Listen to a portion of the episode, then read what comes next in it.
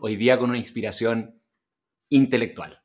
Em, ¿Cómo llegué a ella? El año pasado un amigo llegó y me dijo, mi jefa que yo admiro, se leyó este libro, la cambió a ella, me dio este libro, me cambió a mí, y me dijo, Nacho, con todo lo que lees, no puede ser que no lo hayas leído, me dio su copia, me lo leí el fin de semana, quedé sorprendido, respondió a hartas cosas que yo había sentido, no había internalizado, no había verbalizado. Me entretuvo tanto que se lo regalé inmediatamente a uno de mis mejores amigos que, trabaja en la interdisciplina. Es el regalo de él ahora para todo el mundo. Y este libro es El propósito, no es lo que yo creía. Sharoni Rosenberg es mi invitada. Ella es abogada de profesión, como yo, eterna estudiante, autora y fundadora de la consultora Purposely, donde vive su propósito personal de inspirar a las personas para que despierten su propósito. ¿Por qué la invité? Más allá de todas estas credenciales y que solamente van a aumentar en el tiempo, porque está desde terminando un magíster de filosofía y hay tantas cosas que está pasando en ella, el recorrido que ha tenido, la invité porque quiero hablar del propósito, qué es, qué no, por qué importa, cuánto se puede tener, que fue una, una, de las cosas que más me alumbró, era como yo vivía obsesionada como ya, ¿cuál es la cosa? Y, y cómo, cómo, me caso con una y me diste la paz de tranquilo. Su camino de autodescubrimiento, que, que resonó mucho con mi propia experiencia, su habilidad para cambiar de sombrero, su caja de herramientas, esto de ser eterna estudiante, y atreverse a escribir un libro y partir una consultora en el tema del propósito, que es algo que siento que necesitamos tanto hoy en día. La estructura de la entrevista, como siempre, cambia entrevista a entrevista, y para ella lo hice con su propia estructura. Los cuatro elementos del telos, esta metodología que ella creó y comparte en su libro para recorrer el camino del propósito. Estos cuatro elementos están en dos dimensiones. En el quién soy está la pasión y la autenticidad, y en mi lugar en el mundo el sentido y la trascendencia. Primera pregunta es, ¿cómo estás, Sharoni? Ay, Nacho, estoy feliz porque soy fan, fan tuya. Entonces, justo me escribiste cuando yo fui a ver tu obra y fue como mágico, teníamos mágico. que conocernos.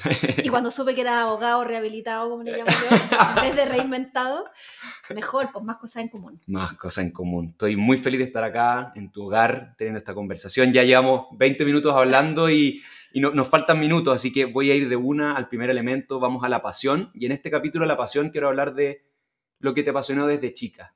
¿Qué eran esas primeras cosas que esto simplemente me encanta? Mira, yo partí un poco al revés. Más que saber qué me apasiona, empecé como a revisar mi historia y ver qué, qué es lo que no me apasiona. Ya. ¿Ya? Como ya. descartando, como que llegar a lo que uno de verdad le gusta, que no es un hobby, es mucho más que un hobby. ¿Ya? Vamos a ver.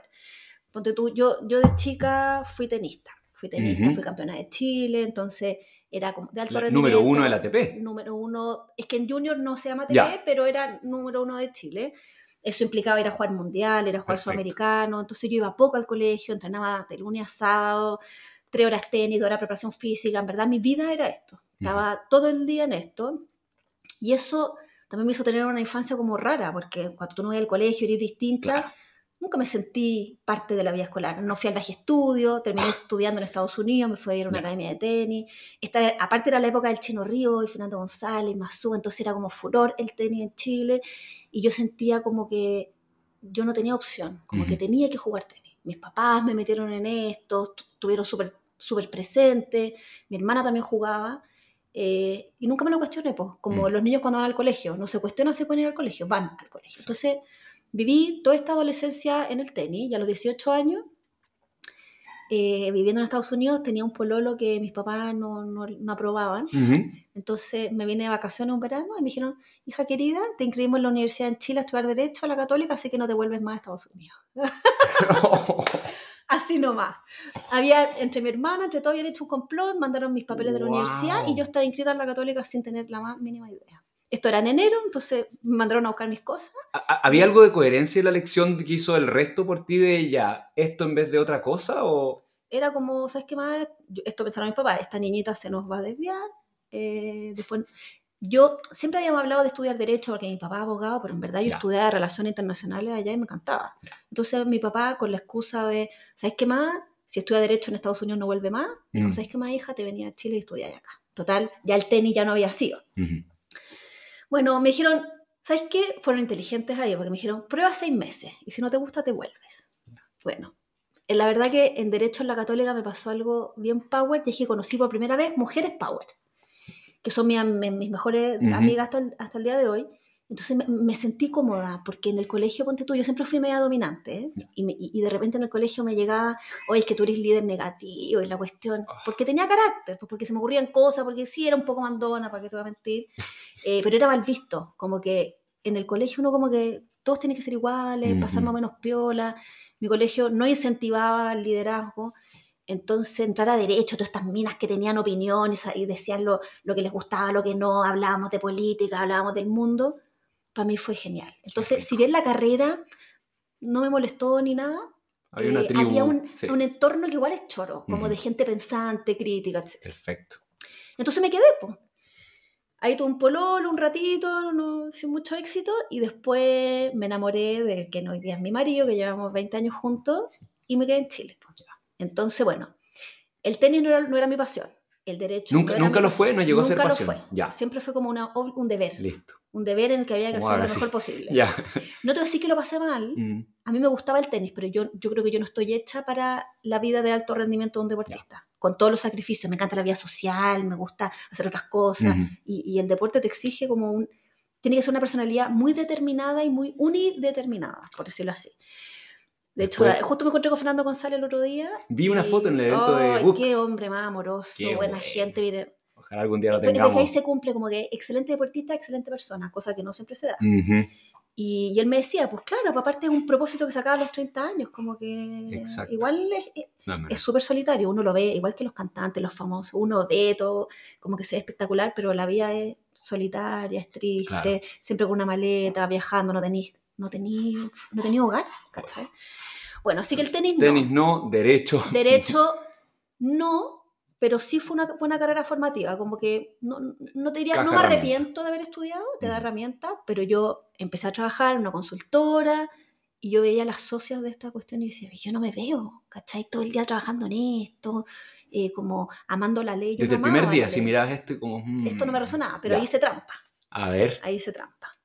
Porque me quedé embarazada tres veces. Ya. Bien seguido. Entonces, cuando me venía esta angustia, te juro que era como una mochila que era como que le ponían roca, le ponían roca. Y cuando ya estaba pesada, pesada, que con una angustia atroz, prenatal para la casa, seis meses, y, yo y me bajaba, descomprimía y me olvidaba de esta deuda personal. Pero yo sabía que estaba ahí, sabía que me iba a pasar la cuenta. Lo hice tres... ¿La tenías racionalizada o ahora había, no, me, porque en tu libro me gusta mucho cómo describes eso, que yo lo sentí, ese como, si está todo bien, o lo que, se, lo que el mundo pondera por bien, que hay, pero, pero siento una incomodidad, claro, hay una incomodidad. a, mí me pasó que yo me sentía culpable, me sentía, siempre he sido muy agradecida a la vida, ya que me sentía mal agradecida, como decir, tengo una buena pega, me pagan bien, mis hijas están sanas, me dejan trabajar part-time, tengo un súper buen matrimonio, como que, ¿por qué siento este vacío? ¿Qué onda? Algo está mal en mí. Y ahí me di cuenta que era como una crisis de identidad, de que yo había, de que yo no sabía quién era realmente. Era la, era la tenista, la abogada, la señora, la mamá, pero, pero, yo, no, pero yo no soy eso. ¿cachai? Entonces, la primera clave del propósito. Vivir con propósito es ser quien tú eres. Suena súper simple, pero para saber quién tú eres hay que mirarse hay que saber lo que uno le gusta, lo que no le gusta, lo que, los valores que uno tiene. Y esto no nos enseñan en el colegio ni una parte. Entonces ahí empieza uno con, bueno, yo leí mucho el mundo del autoconocimiento y a algunos se les paran los pelos como, hoy no, pero esto quiere decir que estoy deprimido, que estoy súper mal.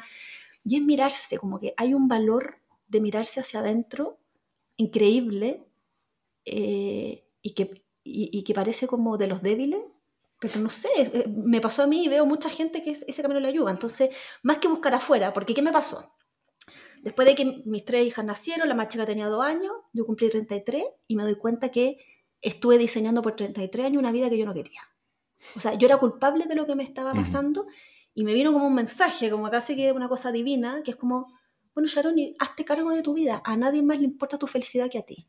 Si tú seguís en esto, vaya, te, quedan 20, 30 años de lo mismo y no vaya a poder culpar a nadie. ¿A quién voy a culpar? ¿A mis papás por haberme metido al tenis? ¿Por mi papá por ser abogado? Me caché que ya, ¿de qué sirve echar la culpa? Que muchos caemos en eso, como de las circunstancias, sí, sí, sí, De hecho, hay un estudio muy interesante que dice que la felicidad depende en un 10% de las circunstancias, un 50% de tu componente biológico, o sea, venimos con un optimismo basal, y un 40% depende de ti, de tu actitud ante la vida, de tu mindset Entonces, ese 40 te hace toda la diferencia, ¿cachai? Eh, pero siempre nos fijamos en ese 10%, como del contexto. Es que necesito la plata, es que ya estudié, es como cómodo, puedes girar el ojo para adentro, que dices tú. Y aparte el cerebro está hecho como para, para quedarse en su zona de confort. En, tu libro hay una frase, una parte que me encantó, que fue de las, que resonó fuerte, y es, eh, yo había notado como unas cosas que quería hablar contigo, esto como, que tú en, ese minuto te diste cuenta y te hiciste responsable, pero puede pasar esto, ahí despertaste, digamos, como esto que quiero vivir con propósito. No lo he mm. estado haciendo, fue una elección o una omisión que mm. acepté, y en el libro salía eso como, no todos llegan a despertar. O sea, de hecho, el 30%, poner el como el 30%, y que con los, con los jóvenes eh, aún menos. Sí, o sea, yo creo que todos despertamos en algún momento. El tema es cuándo. La, la gente cuando digo no despierta, despierta cuando se está muriendo. ¿ya? la primer, la primer causa de arrepentimiento en la gente que se va a morir es no haber vivido la vida que yo quería vivir. ¿ya? Entonces, estos datos que tú dices, que es un 40% de la fuerza laboral, le importa el propósito, y de los jóvenes es un 30%, quiere decir que no han despertado aún. Pero no basta con despertar, porque yo me puedo dar cuenta que no estoy viviendo la vida que quiero vivir. Entonces, ahí es cuando yo empiezo a hablar de la conciencia. La conciencia tiene como dos niveles. El primero es darme cuenta de, de que, no estoy siendo yo, y como que esta no es la vida que quiero vivir. Y el segundo es tomar acción, en consecuencia. Y ahí el coraje es el único camino. Me encanta. O sea, si no te atreví, es imposible salir. En, tu libro es muy lindo, como también hablas de eso en, el, cómo, este, como este despertar y todo, es, puede ser esa búsqueda activa, dices, eh, una más reactiva o la híbrida, eso como, te puede pasar algo grandote, que es un charchazo y como ya, oh, oh me despertamos menos la fuerza, pero ya no, ahí está la nueva elección, voy a hacer algo al respecto o no. Exacto. Como dijiste, el propósito es acción, el propósito de acción se, se vive haciendo. Em, pero me encantó porque con este amigo, el de interdisciplina, me dice, esta página es la más importante para mí de este libro, esto de buscar inspiraciones, como, a ver, esa búsqueda activa, en, vivir experiencias, búsqueda activa. y esto como... Porque no, si tú te quedas en la mente como, pucha, no estoy bien, ¿qué debería hacer? Está bien un poco de reflexión, pero al final el propósito es, se da en el hacer. Si yo no lo llevo al mundo material y lo dejo solo en mi mente, te juro que no, no cambia nada, te genera más angustia incluso. Y, eso es lo que yo veo mucho, como siento que, de hecho, en mi trabajo, yo, la, primera parte es como hacerlos despertar, hacer ver de que la vida es mucho más que lo que ellos creen en ese minuto, como abrirles la cabeza. De hecho, cuando hago clase en Derecho a los alumnos, trato de mostrarles que no solamente puede ser abogado en un estudio de abogados, que puede ser, mira, una comediante y una escritora de propósito. O sea, tenemos otra que es paisajista, otra cocinera, yo tengo de todo mi amiga de Derecho. Em, pero esto del coraje es clave. ¿Y sabéis que me he dado cuenta? Que ahí también las mujeres les cuesta más todavía. ¿ya? Porque el hombre se cree más el cuento. El hombre va y pide, eh, aunque no se lo merezca, como que y después se las arregla. la mujer, hasta que no va a pedir que la asciendan hasta que no esté segura de que va a cumplir el rol perfecto con todo lo que le van a pedir. Y yo les, las invito como también a arriesgarse. ¿Qué es lo peor que puede pasar? ¿Qué, ¿Qué, pasaría ahora si yo te digo, Nacho, ¿sabes qué? Eh, el régimen de gobierno prohibió el humor en Chile, ya no va a poder hacer humor. ¿Qué así? ¿Te reinventas yo, no? ¿Te podrías reinventar de nuevo? Porque ya lo hiciste una vez cuando uno, se, uno lo hace una vez, las siguientes son mucho más fáciles. Yo cuando decidí dejar de ser abogada y hacerme cargo del área de sostenibilidad de Price, sentí como, fue duro, me costó, te morís como me costó, tenía harto apoyo, mi jefe me llevó a esto y todo, pero me sentí valiente por primera vez, nunca me había conectado con la valentía. Y, y, fue un proceso que tomó sus años, etcétera, pero después cuando ya renuncié para dedicarme a propósito me costó mucho menos, porque ya lo había hecho. es la primera la que cuesta, así que vamos, con coraje. Es, tengo solo dos preguntas más dentro de pasión, que la, primera es, yo creo que la gente es como, a mí me pasó en un minuto, era hasta dónde llevar la pasión nomás. Como de por sí, lo que dijiste eso como, esto es más que hobby, hay cosas que te gustan, me gusta más rompecabezas, me gusta leer libros pero no, no me de cara, mi profesor no va a hacer... Hacer rompecabezas. Es que ¿sabes cuál es la diferencia entre un hobby y una pasión? Que tú estés dispuesta a hacerlo por los demás. ¿Ya? Entonces, ya. yo amé hacer mi jardín, lo planté, cada planta de este jardín lo hice yo, tuve dos años, lo diseñé, etcétera, pero yo no estoy ni con hacerle jardín a la vecina, porque me va a decir otras plantas que a mí no me gustan. Yo lo hice por mí, me encanta. Lo mismo cuando decoré esta casa, lo hice con demasiado amor, elegí todo. También fue un proyecto de dos años, pero no estoy ni con decorarle la casa a otro que tiene otro gusto. Lo hago, son cosas que me gusta hacerlas para mí. Pero el tema del propósito, que yo lo hice por mí y estudié y leí todo lo que te puedas imaginar durante dos años, sentía como que de repente me estaba rebalsando y que si yo no compartía esto con el resto me estaba ahogando. Era, era como un instrumento, sí. Ya, Esa es la diferencia del hobby con esta pasión de me, me encantó. Y hay un consejo cliché, por así decirlo, típico, que es haz lo que amas, punto. Ese consejo de como de por sí, ¿necesita alguna nota al pie? Letra chica, claro. ¿Hay letra chica? haz lo que amas nomás. Mira, yo era de la antigua escuela, de que haz algo que te sirva y después con ese seguro haz lo que amas. Y yo pensaba que a mis hijas las iba a criar así. Pero me di cuenta de que en la práctica a los que les va muy bien en la vida son los que hacen lo que aman. Entonces, si tengo un, te lo digo, yo ya no fui, pero si mis hijas me dicen, ¿sabes qué mamá? Quiero ser artista, pintora, comediante, eh, charlista, cualquier cosa no eh, tradicional, y en verdad eh, yo veo la convicción en ella, yo las voy a, yo les voy a apoyar profundamente, porque creo que ahí está la diferencia. El que ama, el que ama algo se obsesiona con algo. Yo estoy todo el día pensando en propósito, ¿cachai? Eh, estoy en el supermercado y me atienden bien y digo, esta cajera tiene propósito y por eso me sonríe y es feliz. Y, está en todas partes. Yo lo veo en todas partes. Tienes como un, filtro para mirar el mundo. Eh, eh, y eso me hace mucho mejor siendo esto que siendo abogada, porque el abogado para mí era ocho horas al día y después, ¿cómo hago para no hablar de esto? Claro. Y, también le damos una vuelta como que esta obsesión no se transforme en esto que llamamos de trabajólico, que hay, un, hay una línea delgada, y ahí por suerte tengo a mi marido que me marca bien los límites, eh, y ahí yo creo que eh, el autoconocimiento te ayuda, como decir, ¿sabes qué más? Ya, esto es lo más importante, esto es lo que yo tengo que servir, pero en mi día el equilibrio, hoy día estoy en esa bola, como que el equilibrio es lejos el mayor desafío. Eh, y no podemos vivir solo con un ámbito, yo creo que necesitamos tener otras cosas. En, en eso el, haz lo, lo, que amas. A mí me ha pasado porque me lo cuestionado muchísimo, porque el teatro es algo muy fuerte, pero no lo quiero todo el tiempo y emprendo, pero, pero y me pasa con el y, vienen muchos mucho más chicos y me dicen, hago las charlas vocacionales en mi colegio, todo, y vienen, amo pintar, amo pintar, pero no me dejan y dicen que estudie esto para que siempre voy a poder pintar en para las mismas frases de... Y hoy día, como siento que el consejo que, me, que ya después de 10 años, 12 años de vida laboral, que me sale es, haz lo que amas. Pero, pero, pero mi, única nota al pie mm. personal es, vas a tener que ser muy... No, es el mejor, porque eso es respecto a otro, ser lo, mejor que tú puedas hacer en, en, eso. Vas a tener que tener un nivel de oficio a esa cosa, vas a tener que... Una dedicación. pero como tú dices, se alimenta solo. O sea, es que es lo que amas realmente, todo el día va a ser arte. Todo el día va a ser arte. Totalmente de acuerdo. El segundo elemento del telos, este me fascina que es autenticidad, creo que es el como me fue una muy bonita pregunta. Sharon llegó, me risa en su casa y me dice, "¿Cuál es el foco de los invitados de este podcast?" Nadie lo había preguntado y me obligas a ver ese como cuál es el ADN común entre hombres y mujeres desde 18 años han habido hasta 70 72 años. Y el ADN común es, son personas auténticas que inspiran. Y inspiran por su autenticidad finalmente. Em, la autenticidad, ¿qué es la autenticidad para ti? Mira, yo hice, cuando me vino este despertar, hice un coaching de propósito con una terapeuta muy buena. Tuvimos todo el verano trabajando y la única palabra que yo saqué limpio de ese proceso de coaching fue autenticidad. Como que me marcó. No, no sé qué me habló en esos dos meses, no sé, fueron 12 sesiones.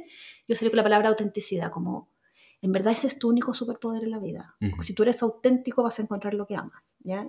Y eso es mirarse a uno. Yo iba a explicar más teóricamente lo que era la autenticidad en el libro, pero mi editor me llevó a decir, Sharon, y la única forma de hablar de autenticidad es hablar de ti. Y ahí yo cuento una historia de mía, de hecho ni siquiera... Con, un nombre, con un nombre, cambiado. mi segundo nombre, que es Ariela, pero cáchate lo lejos que yo todavía estaba de mi autenticidad, que no me atrevía a hablar en primera persona de mi pasado. Para que cachis que uno tiene como mucha aproximación a la autenticidad. Ahora estoy escribiendo mi segundo libro que va, después de haber hecho este experimento de escribir algo de lo que soy, me di cuenta que era sanador. O sea, ser auténtico en verdad es sanador. Eh, y es tu superpoder. O sea, en verdad inviertan en esa autenticidad. y voy a contar muchas más historias que todavía tengo que sanar. Eh, pero si yo te digo, ¿por qué hoy día la gente me sigue o me va a ver o le gusta lo que hago? Es porque yo me estoy mostrando como soy. Y mostrarse como soy tiene que ver con mostrar las luces y la vulnerabilidad, que es la más difícil. Brené Brown, Brené Brown. ya number one. Y tú cachai que yo me he dado cuenta en las conversaciones que cuando tú te conectas con el otro desde tu vulnerabilidad, la conexión es mucho más genuina. Absolutamente. Es impresionante cómo el ser humano conecta mucho más desde ahí. Entonces, los invito a practicar, como yo en un minuto me, me fui al chancho, me juntaba con alguien no, es que y siempre contaba lo malo primero. Pero no, no, siendo pesimista, como, mira, sé que me está costando un montón esto y todo. Y después decía, ya, pero Sharon, y tampoco te del otro lado. Como que la vida es luz y vulnerabilidad. Pero siempre que alguien me cuenta como, no sabéis que estoy mal porque quiero renunciar a mi pega, no sé cómo hacerlo. Oh, es heavy. En verdad, practíquenlo. Excelente. El consejo, sé tú mismo, o sé tú misma. Alguien joven todavía, alguien que no tiene claro quizá.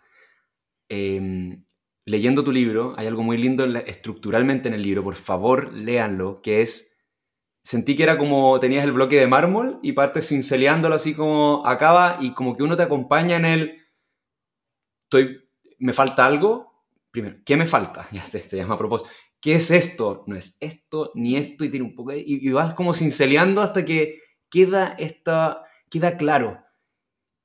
Decirle a un, cuarto medio, decirle a alguien así, sé tú no, mismo? Es que no, no es el momento. Yo he estado trabajando mucho con jóvenes y me doy cuenta de que hay una edad para tocar este tema que no es ahí. Yo creo, el cerebro se termina de formar a los 24 25 años. Entonces tú todavía no eres tú mismo, porque estás en formación. Entonces lo que yo le recomendaría a los jóvenes es que vivan experiencias para que el día de mañana cuando miren hacia atrás ya sepan más de ello a través de la experiencia.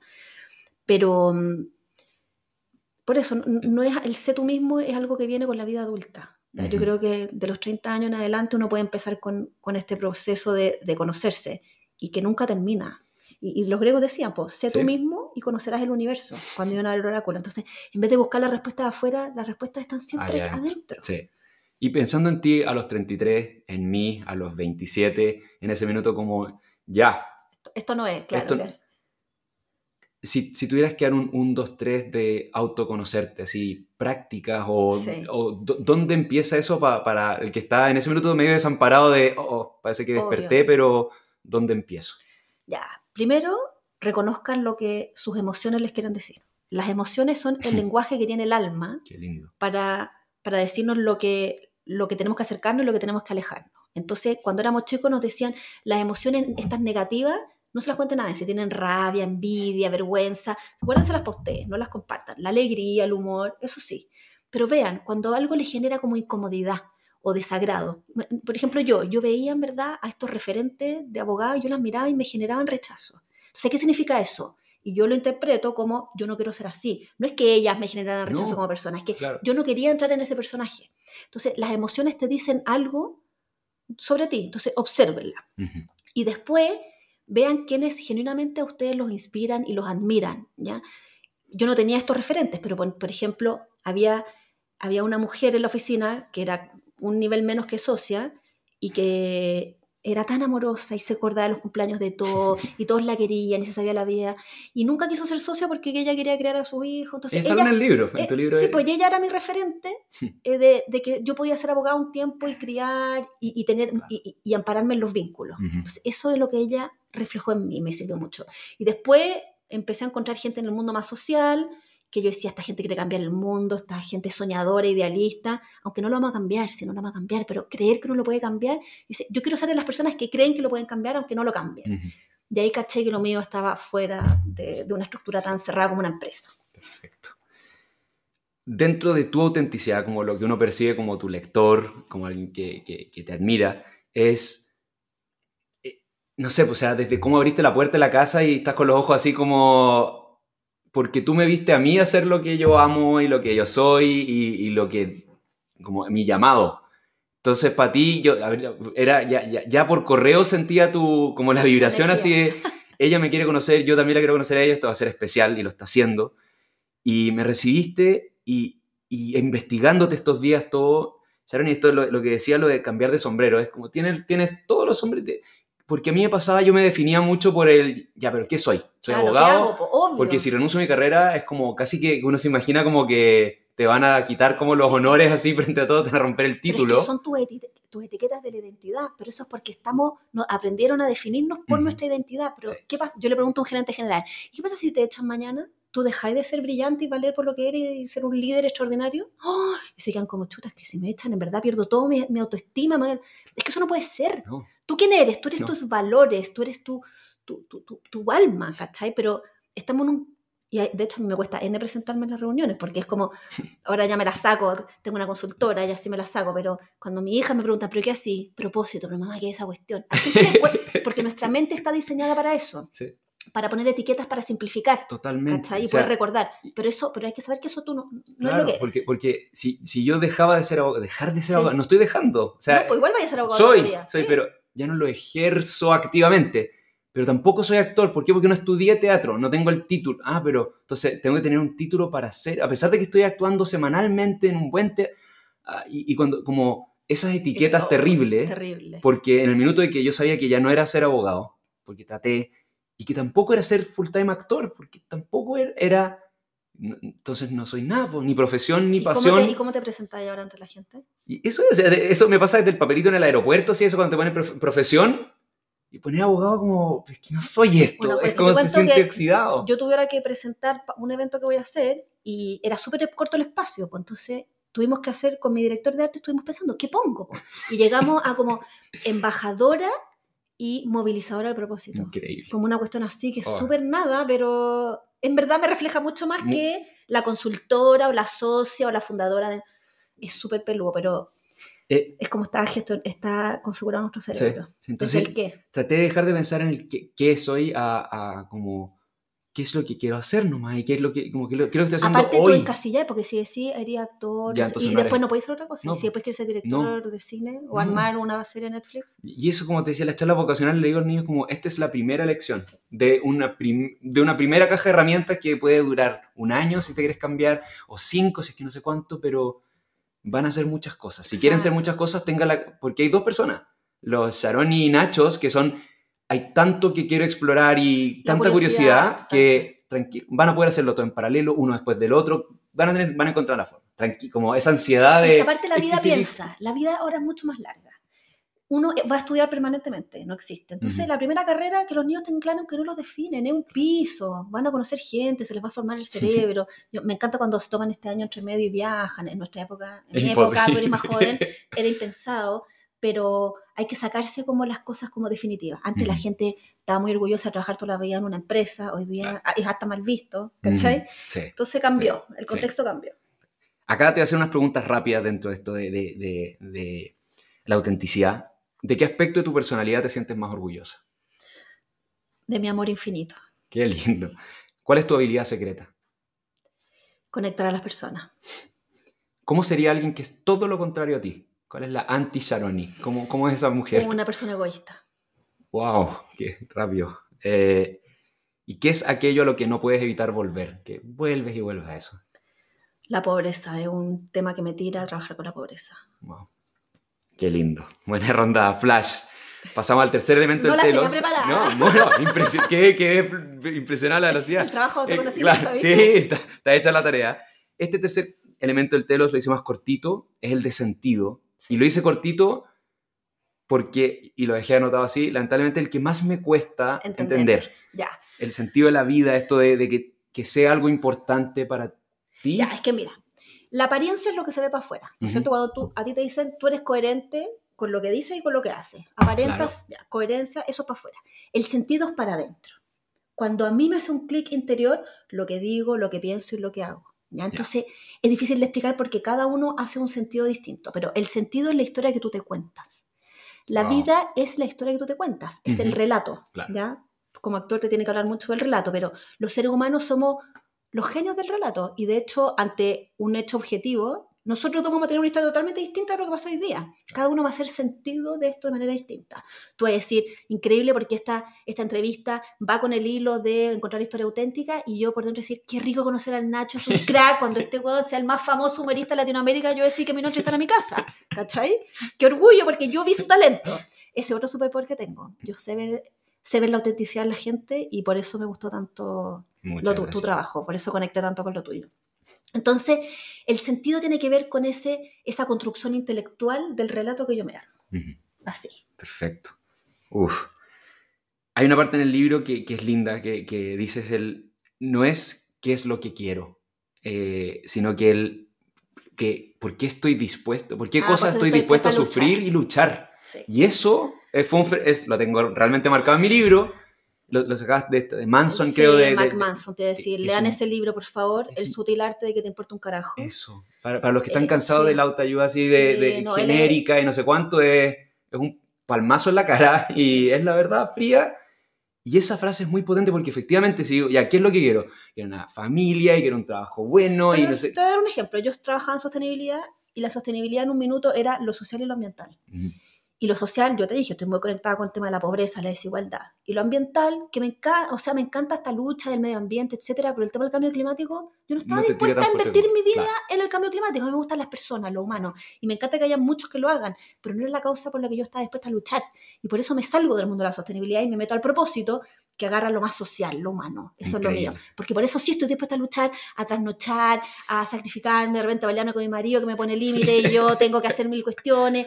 Eh, mis hijas que me dicen mamá para hablar de propósito, hija, esto de verdad es importante. Entonces, con la migración me pasó lo mismo. Yo trabajé en varios proyectos de refugiados porque algo de mi ADN, de mis ancestros, yo estaba dispuesta a luchar por esa causa, pero no por otras. Claro. Entonces elijan algo que de verdad los, los mueva, por lo que estén dispuestas a alzar la voz, a pelearse incluso con otras personas, a abandonar cosas propias, a, dar plata, no sé, a dar su tiempo. Esa sección del libro a mí me ayudó mucho y al final quiero volver a leer tu propósito y yo escribí el mío en base a, lo, hice gracias a tu libro, creo que se va a estar constantemente puliendo y como tú misma mencionaste, va a cambiar y pueden ser varios en, este recorrido. Em, mi última pregunta en esto de sentido es, ¿cómo le explicarías la vida a un extraterrestre. Así dice, ya, ¿qué onda esto? ¿Qué onda esta cuestión de venir a la Tierra? ¿Qué onda usted? Cuando escribí el libro no tenía la respuesta a lo que me estás preguntando, creo que hoy día sí. Eh, a ver, solo puedo explicarlo si es que creo que existe el alma. Yo sí creo que existe el alma. Y me lo imagino un poco como esto. El espíritu es como una gran masa que no se puede tocar, que está en un universo, y de repente esa masa se, sale una chispa, se cae y entra un cuerpo al cuerpo de una guaguita. Esa guagua crece, ¿ya? Crece con un personaje porque tiene que comer, porque tiene que dormir, necesidades que cuando está en el espíritu no las tiene. Entonces crea este personaje que le llamamos el ego, que no es el ego como lo entendemos normalmente del agrandado, sino que el ego es el personaje, el personaje que nos permite sobrevivir. Entonces la guagua llora para comer, para dormir, etc. En la adolescencia, ¿cómo sobrevive el adolescente? Sintiéndose parte, que no lo rechacen, que no le hagan bullying, entonces quiere ser igual a todo, fuma para hacerse el mono, etc. Después hay que estudiar una carrera, hay que validarse, etc. Pero llega un minuto en la vida adulta en que el alma te dice, ya pues, ya sobreviviste, ahora eres tú en este mundo. Ahora tienes que hacer lo que viniste a hacer, que es lo que el alma tiene que desplegar en el mundo a través tuyo. Y ahí es cuando ahí llega el despertar y tu jefe deja de ser tu jefe tradicional y empieza a ser tu alma. Entonces tú tienes que escuchar a tu alma y por eso conocerse es tan importante, porque yo cuando me conozco puedo oír mi alma. Eso es lo que pasa. Wow. Y me fue en la volada, pero en verdad esto es lo que yo creo. Este es el, relato que me cuento, cómo hago sentido de la vida. Y en la medida que tú escuchas a tu alma y le hagas caso, estás viviendo con propósito. Qué tranquilizador escuchar. esa... Ahora yo voy a repetir esta parte del capítulo varias veces, pero lo que estamos hablando antes, el, relato que tú te cuentas a ti, y todo, acá te está contando el relato de esto es estar vivo y me puedo perder y puedo brillar y todo, y está dentro de este. Ah, Exacto. Entonces, hace sentido dentro de esto. Entonces por eso ya no yo ya no puedo planificar mi vida más que dos meses, porque no sé qué es lo que mi alma me va a pedir más adelante. Entonces lo que yo tengo que estar es atenta para escucharla. Anda a decirle que no al alma. Ese es el problema de ese jefe, tenés que hacerle caso. Y me ha demostrado que cuando yo confío, en verdad las cosas pasan, ¿cachai? Pasan cosas mágicas. Creo que lo que acabas de decir es una transición perfecta a este último elemento que es la, trascendencia. Y hay un dibujito en el libro, que es el de la trascendencia, con una flechita hacia la autorrealización y la autorrealización hacia trascendencia, porque mientras más me realizo, más puedo aportarle al prójimo. Y ahí la palabra prójimo fue como, oh, como, ah, la trascendencia está social al prójimo, pero la autorrealización la veía como algo egoísta, personal, individual. No, eh, mientras más trasciendo, más logro autorrealizarme. Entonces, mientras, más, mientras más soy yo, más puedo ayudar al resto. Es algo precioso, que es como lo que dijiste al principio, eso de haz lo que amas, vamos a beneficiarnos todos. Exacto. Es que ahí está el equilibrio, porque tenemos un ser individual, o sea, hay un cuerpo, no lo podemos negar que tiene necesidades y que se quiere comprar cosas, quiere viajar, ¿ya? Está perfecto, yo, yo no, para nada, o sea, disfruten todo eso del mundo material, que es precioso, y está el mundo espiritual, que entiende que estamos aquí para servir a los demás. Entonces, eh, yo le llamo como este el círculo de la trascendencia, porque es súper virtuoso. Mientras yo mejor soy como persona, más puedo contribuir. Y mientras más contribuyo, más crezco. Entonces, mejor persona soy y más puedo contribuir. Y ahí entramos en un loop mágico en el que uno se siente como pleno, se siente completo. Pero también está el equilibrio de, de, pensar en lo individual y lo colectivo. Porque también lo que veo, gente que se embala con el propósito, es que da, da, da, da, da y no recibe. De hecho, tengo en, en los procesos de coaching, tengo tengo pacientes, no, no, me gusta llamarla pacientes, pero bueno, contrapartes que me dicen que lo que más les cuesta es aceptar el recibir. La gente les ofrece ayudarlo y no, y lo rechazan. O, eh, también tenemos que aprender a recibir, a recibir amor, a recibir eh, un ascenso no es que no estoy preparado, o una oportunidad no es que esto no es para mí, el síndrome del impostor, por ejemplo, que le pasa tanto a las mujeres. Entonces hay que saber jugar con las dos cosas. Excelente. En, en, cuando ya estabas clara, el propósito, tu, tu Golden Circle es muy bonito, y es tan concreto, en, porque tú podrías decir, mira, hola, hola a todos, soy autora de un libro. Como, ese es uno de tus tantos vehículos para lograr este, el núcleo de tu círculo, que es como yo quiero inspirar a la persona a encontrar su propósito. Mm. El, a través de, y ese es como, es tan bonito como lo baja a través de libros, charlas, asesorías, no sé cuánto. Obvio, y ahí es como, ahí descansé mucho, es como, y ahí es como es el Nacho, actor o abogado. No, no, no, son, son, vehículos para hacer ciertas cosas que están en el corazón, pero defínelo, defínelo y lo logré bajar. ¿Y cuál es tu frase de por qué? Aquí te, te, leo mi, mi, mi por qué.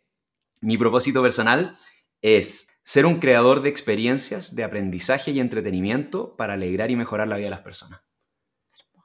Ser un creador. es que te voy a decir, crear es tu verbo. porque actuar me gusta mucho, pero no lo puedo hacer todo. Necesito que sean cosas nuevas y necesito que, que te inspiren con aprendizaje o que te entretengan. Como esas dos cosas, me, si te alegro o te mejoro la vida de alguna forma, con eso, tú ya estás uf, yo voy a seguir, voy a seguir, voy a seguir. lo que dijiste tú, estoy dispuesto a luchar por eso. Sin eso. Ahora, me pasa que la gente tú vas evolucionando en tu pirámide más, ya eh, buscas pertenencia, pues buscas autoestima, autorrealizarte y trascender, y cuando estás ahí trascendiendo, la creatividad y la curiosidad y el humor incluso son cualidades muy propias, y cuando tú quieres crear, es muy difícil hacer solo una cosa o quedarte pegado por mucho tiempo haciendo lo mismo. Entonces, estás todo el tiempo desafiándote a cosas nuevas o al hacer muchas cosas al mismo tiempo. Por ejemplo, mi socia, la Milena, canaliza. No tiene horas hasta el 2024. y todo el mundo le dice, pero ¿por qué no abres más horas si tienes tanta demanda? Y ella dice, no, porque yo sé que mi creatividad me permite solamente una mañana a la semana, porque el resto tengo que hacer otras cosas, si no monopolizo esta cuestión y se acaba la creatividad. Y es demasiado cierto que es así. Entonces, las empresas, ojo, porque va a ser muy difícil que sus grandes talentos quieran hacer una misma cosa monótona todo el tiempo. Claro. En, esto de trascendencia, tú ya tienes claro el propósito, tu Golden Circle, está todo ahí, pero vas a ser autora de un libro, o sea, y eso era algo que no venía con un, no tenías el título, nunca lo habías hecho, entonces síndrome del impostor está acá en las sombras, pero, pero el propósito es tan potente que lo que hablas tú del coraje, el valor de cómo... Es que yo nunca, nunca pensé escribir un libro. Este, ese libro no lo escribí yo, de hecho ya me puse súper mística, les puedo contar. Yo creo que fue mi abuela, que está muerta, que ella quería escribir este libro a través mío, ya porque tuvo una, fue un motor y una fuerza. Yo de verdad estuve un año y medio escribiéndolo sin parar de lunes a domingo. Yo trabajaba en esa época, me quedaba hasta las 12 de la noche y ahora trato de hacerlo y no puedo. Ya como que en verdad era una fuerza más allá mía. Y tampoco pensé en escribirlo, era como que tenía toda esta información investigación que me tenía como totalmente ahogada y, de repente mi marido me dice como, Sharoni, pero lleváis dos años estudiando esto, ya encontraste la respuesta, ¿hasta cuándo? Como que ya, da vuelta a la página, supéralo, por favor. Y digo, es que necesito como sacar todo esto dentro de, dentro de mí. Y las charlas son muy cortas y me quedo con... Y me dice, ¿y por qué no escribí un libro? Me lo dijo el domingo en la noche y yo el miércoles estaba con un editor escribiendo el libro y lo pasé, Nacho, es, te juro, la experiencia que lo he pasado mejor en mi vida. Fue... Y tuve suerte que se vendió y la gente lo lee cuando me escriben o cuando tú me decís que te sirvió, que te despertó. Yo no puedo más, ¿cachai? Ahora, yo no me considero escritora porque... Ahora voy a escribir otro libro porque tengo muchas ganas, pero yo no soy escritora. ¿Cachai? Yo escribí estos libros porque yo quería comunicar e inspirar a las personas, pero en ningún, yo no podía escribir de otros temas. Un escritor debería poder escribir de todos los temas. ¿Cachai? Oh, qué buena! La gente recorrió con nosotros esto, van a leer el libro, pero ¿qué es el propósito? Ya así, para, para, cerrar esto, ya recorrimos los cuatro elementos del telos. ¿Qué es el propósito? Explicado así para que se motiven a eh, esto. El propósito es ser tú mismo para alcanzar la felicidad. y ahí mezclé dos cosas. El ser tú mismo es tu propósito personal y el propósito de vida es ser feliz, que ahí tenemos todo en común. La pregunta es, ¿qué es la felicidad para ti? Eso es lo que hay que preguntarse. Las últimas preguntas de Universe son, son comunes a todas las entrevistadas y entrevistados. ¿Qué tipo de legado te gustaría dejar al mundo? Me gustaría que la gente supiera que lo más importante y valioso en la vida es lo que no se ve, lo que no se puede tocar, lo que no se puede comprar. Es el amor, son las relaciones, los vínculos, el entregar, como que el foco de la felicidad está ahí, no es lo que dicen los comerciales. y finalmente, ¿qué consejo le darías a toda la gente que escuchó esto, que, pueda estar como con, este, con, esta llamita que se está aprendiendo? ¿Qué te gustaría decirle a ellas y a ellos? o sea, ya que lo recomendaste tú tantas veces, yo creo que el libro es un buen punto de partida. ¿ya? Los que ya están avanzados no serán el libro, es para los que están partiendo. Em, no, no, no, pero yo, ya estaba, iba encaminado, pero esta cosa fue un, o sea, eres un empujón. Es que es un empujón al mundo espiritual. Después, libros espirituales hay mucho extraordinario y yo ahora estoy un poco más cerca de ese mundo. Entonces, el libro les puede servir para darles luces. Y a mí también lo que me sirvió mucho fue meditar. Y cuando digo meditar, no digo, no tienen que hacer un curso, no, nada sofisticado. Siéntense, respiren profundo. Primero son tres minutos, después son cinco. Es como que se les empieza a revolver todo adentro y toda la basura que tenemos, que no somos nosotros, empieza a salir. Es como que el diamante que tenemos adentro, como que se empieza a limpiar. Eh, meditar, y, meditar y leer para mí fueron mis mejores amigos. Muchas gracias.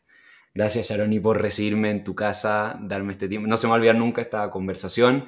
Nos vamos a volver a ver el martes en un evento juntos. Yo para hablar de, de esta vida ecléctica y después tú en este evento 10X, que, es un, de nuevo, tú asociada a propósito, a buenas causas, a lo humano. Eh, estoy demasiado feliz, no puedo creer que conocí a la autora del libro, que el año pasado me encantó, que me lo volví a leer en el principio de este año sin saber que iba a poder conversar contigo. Gracias por la generosidad, por estar haciendo esto ansioso el segundo libro y eso. Ay, no, gracias a ti. Muchas gracias.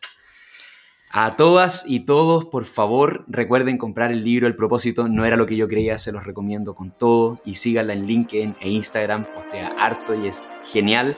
Estuvimos con Charoni Rosenberg, autora y fundadora de la consultora Purpose. Nos vemos la próxima semana. Chao, chao.